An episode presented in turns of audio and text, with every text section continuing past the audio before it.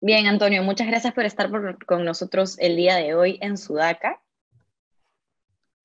Muy buenas tardes, gracias por la invitación, Samantha. Bien, Antonio, primero quería empezar eh, hablando un poco sobre las MIPES, ¿no? Porque, ¿cuál es el panorama actual de las MIPES? ¿Cuántos millones han perdido durante estos ya casi dos años de pandemia que venimos viviendo? Mira, eh, las MIPES en los registros que teníamos de Produce y del INEI, eh, nosotros teníamos registrados cerca de 3.200.000, ¿no? Esos 3.200.000 al 2019 Muchas de ellas eh, están pues en la informalidad y en este dato también están las eh, personas que trabajan en el autoempleo, o sea, que tienen negocios eh, de microeconomía de subsistencia, ¿no? No solamente me refiero a las, microempresas de acumulación. Entonces, estas empresas hay que verlas desde el punto de vista de en qué sectores se encuentran, ¿no? Gran parte de estas empresas se encuentran en el sector comercio, servicios e industria, ¿no? Y el sector servicios y el sector comercio han sido unos sectores que han sido, junto con el sector industrial, indudablemente los más golpeados, ¿no? Posiblemente el sector servicios ha sido el más golpeado en el país, porque ahí están incorporados todas las actividades de contacto, ¿no? Sean restaurantes, sea turismo, sea la atención, digamos, eh, digamos, de servicios que hay generales en el país, ¿no? Entonces, esos sectores han sido los más, los más golpeados, se puede decir, que hemos tenido en ese registro. Entonces, se estima que 500.000 empresas son las que han desaparecido, porque cuando nos hemos revisado las cifras en el 2020, hemos visto en los registros ya eh, menos de 500.000 empresas, ¿no? O sea, 500.000 empresas sería gran parte de la, de la cuota de quiebra que ha habido de, de empresas, que no han mantenido su registro, ¿no? Esta situación yo pienso que es, similar a la que ha habido en otros países.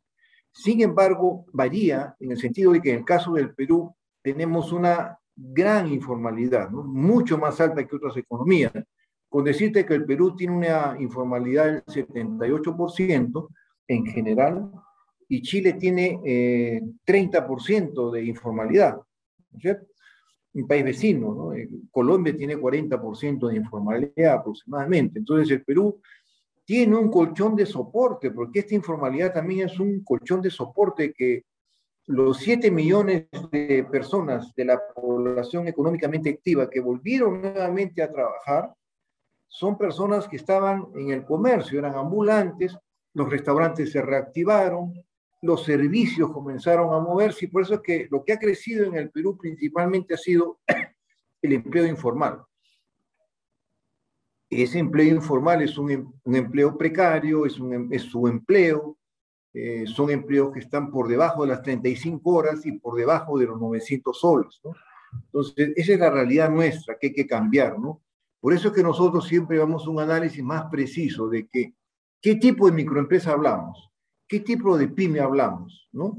En qué sector se encuentra, para saber bien su dimensión. ¿Es confeccionista? ¿Está en calzado? ¿Es metalmecánica? ¿no? Todas esas tienen un nivel de acumulación mayor. Y así ese grupo es que normalmente a veces nosotros buscamos llegar con una atención directa para eh, aplicar diversas estrategias y estamos planteando al gobierno también diversas alternativas de, desarrollo, ¿no? Bien, sobre todo por el tema de la informalidad. Esta semana eh, es la semana de la micro y la pequeña empresa y eh, desde la Sociedad Nacional de Industrias han hecho ciertas propuestas al Ejecutivo para ver la forma de reducir también esta informalidad, ¿no? ¿Cuál es, ¿Qué es lo que ustedes proponen? Bueno, mira, lo que hemos propuesto nosotros es un plan de acción que tome en cuenta la parte de desarrollo de mercados para las MIPES, eh, los temas que tienen que ver con la parte del financiamiento y los temas que tienen que ver con alianzas productivas, desarrollo de cadenas, clúster, y los temas de territorialidad de la empresa. ¿no? En el aspecto de mercado, eh, estamos hablando básicamente de que las compras públicas en el país tienen que cumplir un papel más activo en reactivar la pequeña empresa. No solamente con compras a mi Perú, compras a mi Perú, que son las compras que realiza eh, el Estado a través del Ministerio de la Producción, ha tenido un nivel muy bajo de atención, ¿no? 1.400 pymes se estima que con los 760 millones que tuvimos durante este año iban a entrar 6.000 empresas.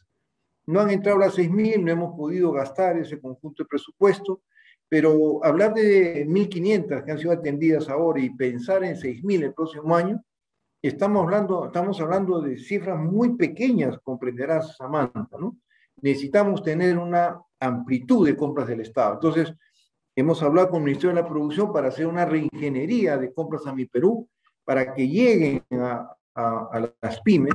Nosotros en la Sociedad Nacional de Industrias hicimos un programa de los millones, no creo que te acuerdes tú, pero que fue en el año 95, y en ese programa se hicieron millones de calzados, millones de, de polos, millones de carpetas, todo para el Estado, para que sean compradas. Y fuimos bastante flexibles, o sea, había una empresa que estaba informal, la convertíamos en formal y le damos asistencia técnica. Ese era el objetivo. Ahora piden a empresas que sean formales, que paguen sus impuestos, que tengan por lo menos dos trabajadores eh, registrados. Eso no está mal, está bien, pero tenemos que ser más amplios, o sea, buscar que este servicio de compra permita capacitar a la pyme, reintegrarla a la formalización y a su vez darle un pedido para que pueda seguir adelante, ¿no? Eh, eh, digamos, esos son algunos de los cambios que queremos plantear para que sean más masivos, para que trabajen eh, más en las regiones, para que se incorpore un papel de capacitación. Nosotros tenemos 48 locales de Senat en todo el país y queremos que las empresas que participen en compras del Estado sean capacitadas también, ¿no? Y tengan líneas de crédito para mejorar sus máquinas, para poder avanzar, digamos, en ese sentido, ¿no? Eh, por otro lado, estamos planteando que Usted sabe que hay una ley que habla de que el 40% de compras del Estado deben ser para las microempresas, pero sin embargo eso no está funcionando. ¿Por qué? Porque la ley no dice microempresa productora. Hay microempresas que está comprando, sí, pues de productos importados. Al no poner la palabra que es una empresa productora, no estamos trabajando adecuadamente. Ese cambio tiene que ser en la ley porque los ministerios están obviando esta ley que debe ser cumplida. El otro punto importante también es que eh, la ley eh, de compras públicas tiene que tener puntos a favor de la industria nacional, como tiene Colombia, que califica con 15, 20 puntos a la industria nacional, México, Estados Unidos. Todos esos países y los países de Europa también tienen trato nacional con las compras públicas. Te hablo de compras públicas, Samantha, porque es un valor muy alto de compras del Estado. Y esto está yéndose básicamente en compras que tienen que ver con productos importados, compras que a veces son observadas por, por temas de corrupción, etcétera. Entonces, tiene que entrar la pequeña empresa en esta... En el tema de financiamiento, estamos hablando de nuevas propuestas para eh, trabajar eh, una acción con el fondo de fideicomiso que permitan crear financiamiento para los productores. ¿Cómo así? Por ejemplo, hay empresas que tienen capacidad para hacer su contratación, la empresa que tiene mercado, que es normalmente una gran empresa, debería obtener financiamiento para financiar a los productores. La idea es que eh, los productores que no tienen capacidad de crédito, vía una compra del exterior, puedan financiarse a través de esta empresa locomotora, que es la que toma el pedido. Con esto estamos hablando de lo que es las cadenas productivas, ¿no? Tenemos, por ejemplo, muchas empresas eh, exportadoras de confecciones que trabajan con 70, 80 subcontratistas. Las grandes empresas este, peruanas, por ejemplo, Top y Top, trabaja con cerca de 80 empresas pequeñas. Nosotros las ayudamos, esas MIPES, para que trabajen con la empresa madre, ¿no? Pero Topito dice que podría crecer más y nosotros necesitamos entonces algún tipo de dispositivo que permita, primero, dar financiamiento a la empresa grande y segundo, mejorar esa competitividad de empresas que no alcanzan todavía la posibilidad de ser subcontratadas, ¿no? Con eso podríamos crecer en clúster, podríamos reactivar, por ejemplo, no si conoce Chincha, que es una provincia que ha sido muy confeccionista a través de Textil del Valle, por ejemplo, y de Empresa San Cristóbal. Hay que reactivar Chincha, ¿no? hay que reactivar zonas del Perú que las empresas grandes podrían hacerlo. Entonces, hay que hacer dispositivos como tiene Colombia, tiene México para desarrollar los clústeres, ¿no? Desarrollar esa integración en consorcios, pero real, verdadera, ¿no? en eso estamos. Un minutito, por favor.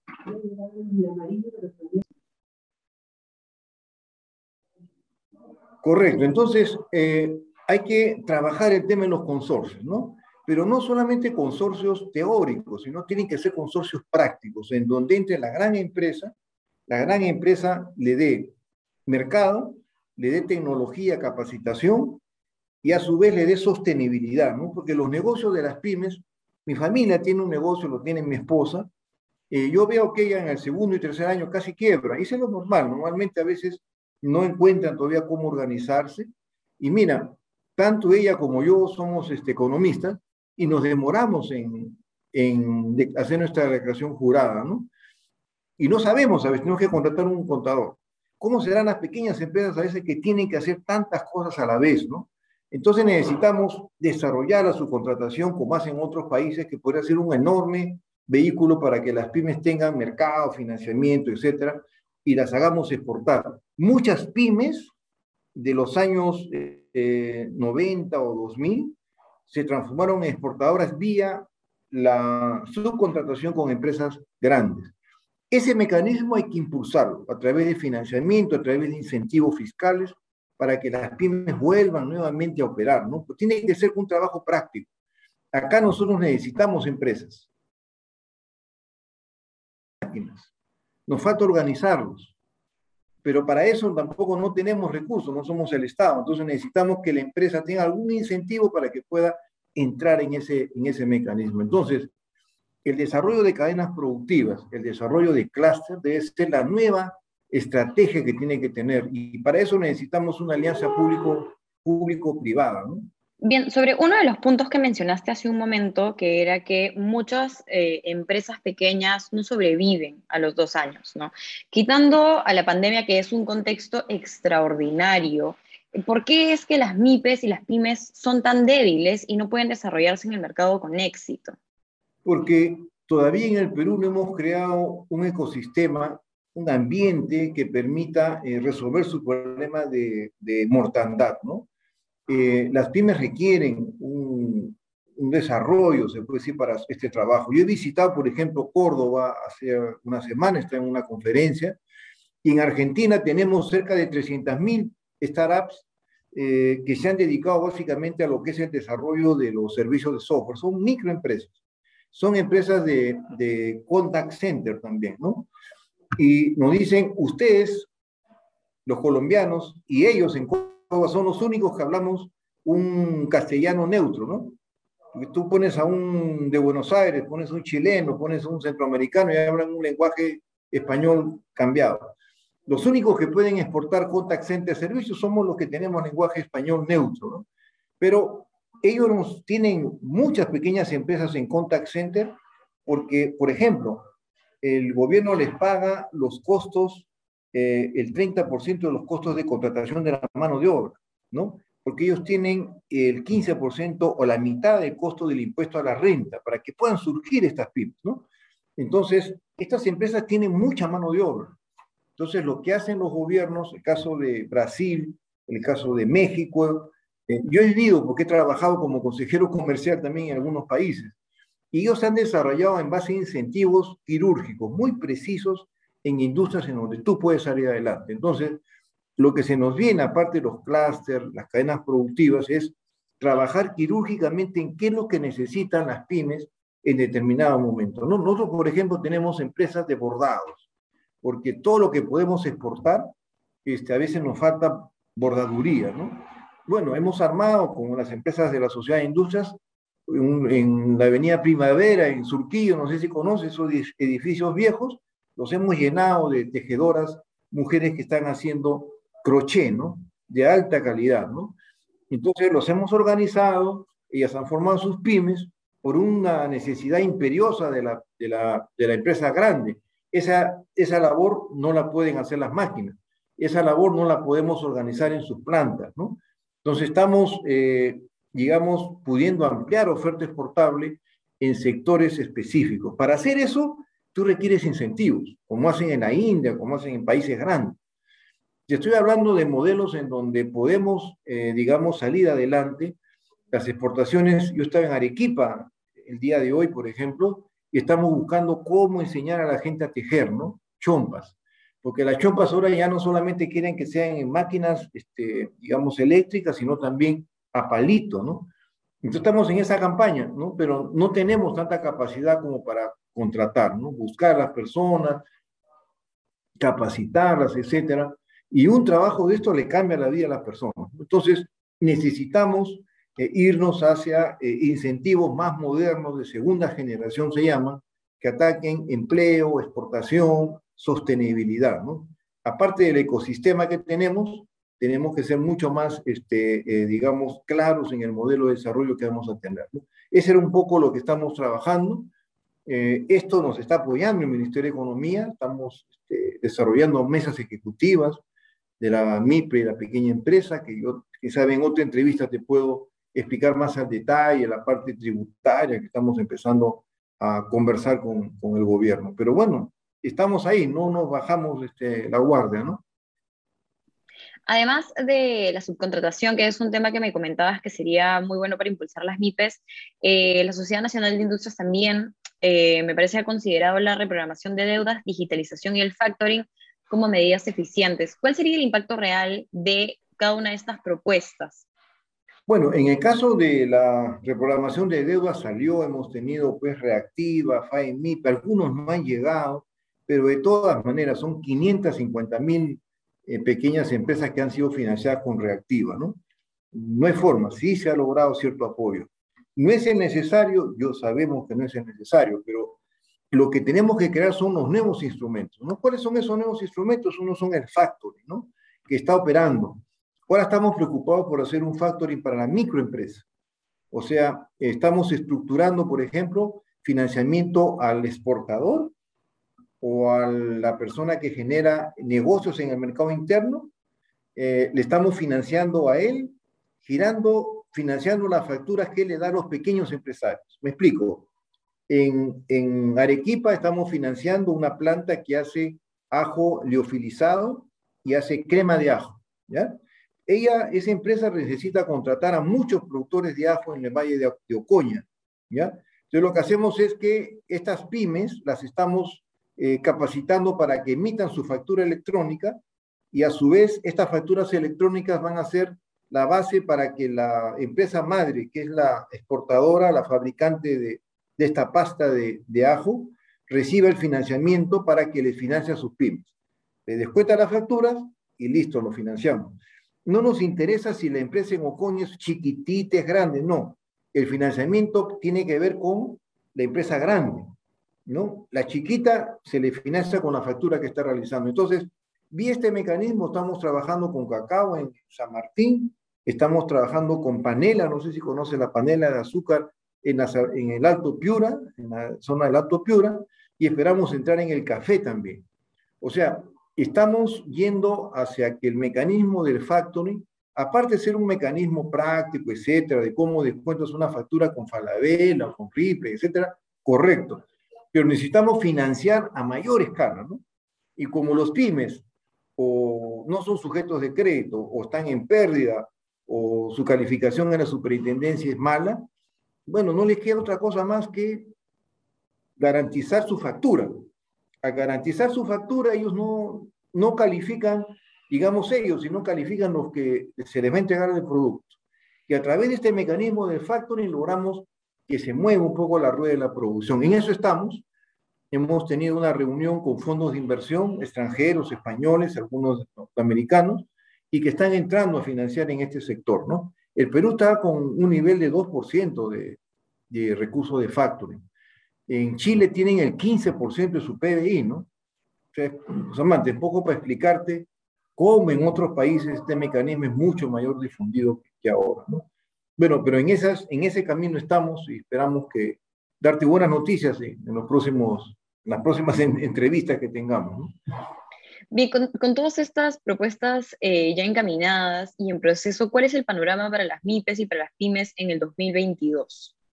Mira, en este año el sector industrial está creciendo altísimo. Aparte del efecto estadístico, nosotros tenemos un crecimiento en algunos sectores muy alto. ¿no? Los que hacen muebles, les falta máquinas. Los que hacen eh, bicicletas, los que hacen motocicletas, los que hacen la nueva normalidad, limpieza, desinfectantes, olvide, esos han crecido muchísimo. La ropa no tanto, etcétera todo va a depender de que mantengamos un crecimiento de la demanda interna y que las inversiones también prosigan. Esas inversiones chiquititas son el 64% de toda la inversión total. Entonces, el que decide poner una peluquería, el negocio que quiere poner un nuevo restaurante, etcétera, son chiquititas que para nosotros suman. Entonces, por eso que pensamos de que un ambiente de tranquilidad, certidumbre en las inversiones es muy importante actualmente, ¿no? Fuera de una política también de promocionar, pero estamos muy preocupados en el tema de la inversión para el próximo año para que se mantenga este crecimiento, ¿no?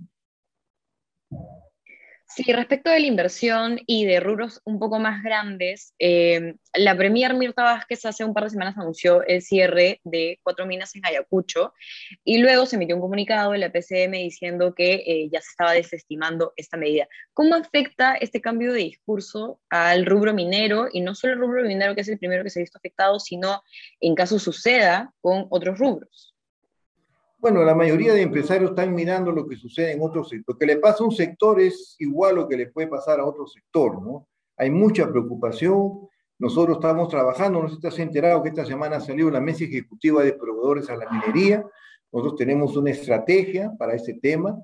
Eh, y vamos, lo que tenemos que hacer es asegurar la estabilidad jurídica, ¿no? Estas señales son muy negativas y esperamos pues, que el gobierno recapacite y tengamos digamos, eh, mucha más tranquilidad eh, en los ambientes de la inversión. Por lo menos el Congreso también está haciendo su trabajo. Esperamos que eh, tener ese ambiente necesario, ¿no? Para poder operar. si no, digamos, siempre va a haber estos, estas iniciativas que no se hacen. La gente va a comprar máquinas, posterga, no contrata gente. Ese es un problema que puede haber, ¿no? Esperamos que esto se, se resuelva verdaderamente.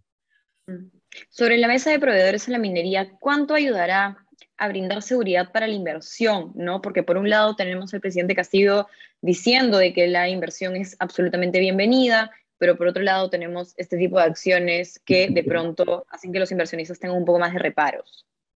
Bueno, sería una, una pena. Mira, la, nosotros tenemos 7.200 proveedores a la minería. El 4% del PBI son 10 mil millones de dólares que tenemos, digamos, en inversiones a la, en proveedores a la minería. Chile tiene el 9%, ¿no? Chile tiene un programa que se llama Proveedores de Clase Mundial, en, su, en su minería.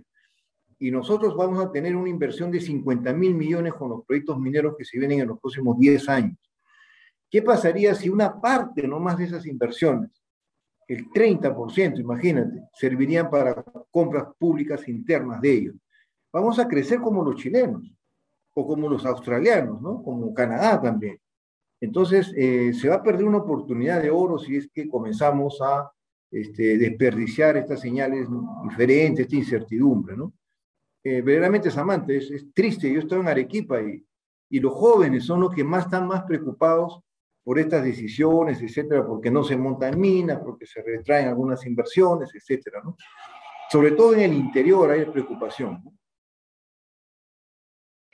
Sí, y sumando a esta inestabilidad ¿no? que todos estamos sintiendo, se ha presentado ya con 28 firmas una moción de vacancia contra el presidente Castillo. ¿Cómo ve la Sociedad Nacional de Industrias esta figura en un contexto en el que se pide estabilidad política y económica?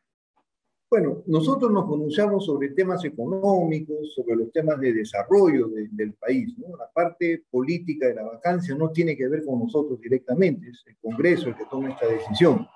Por tanto, reafirmo nuevamente que lo importante es que tanto el gobierno como el Ejecutivo nos garanticen una estabilidad, que dejen esos temas pues, de, incertidumbre que pueda haber para que, digamos, haya una, tranquilidad en los negocios. Ese es un poco el objetivo que estamos buscando.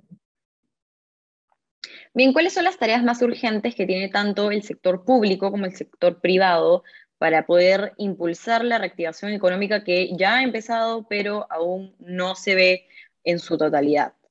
Mira, tenemos nosotros un paquete de leyes, de proyectos de ley que estamos entregando al Congreso. Eh, esperamos que estas se trabajen en la Comisión de la Producción, que trabajen en la Comisión de Economía, pues son varias leyes de incentivos que hemos planteado en varios sectores. ¿no? Esperamos que se procesen, esta, esta, que tengamos en vez de una agenda de tanta discusión, interpelaciones, tengamos una agenda productiva en el Congreso donde sí necesitamos varias decisiones para que la producción salga adelante. El Congreso sí está siendo abierto, esperamos que el Ejecutivo también, tenemos un buen diálogo también con el Ejecutivo, esperamos que este año que venga pues las señales cambien y tengamos una, mejor predictibilidad del Perú, ¿no? Bien, finalmente, hace un momento ya me lo comentaste, pero sí me gustaría que quede como muy claro cuál sería el panorama económico hacia el 2022. ¿Podemos ver una recuperación y crecimiento? Mira, la gran preocupación que tenemos es que eh, si tenemos un 5% de crecimiento en la inversión, vamos a poder crecer aproximadamente un 5%, 4.8%. No estaba en el marco macroeconómico multianual. Si no logramos ese nivel, vamos a caerse. Pues si el Banco Central está hablando de 0% de inversión eh, y otras, digamos, agencias, nosotros en el Instituto de Estudios Económicos calculamos unas, un 5% de caída. ¿Qué hay que hacer?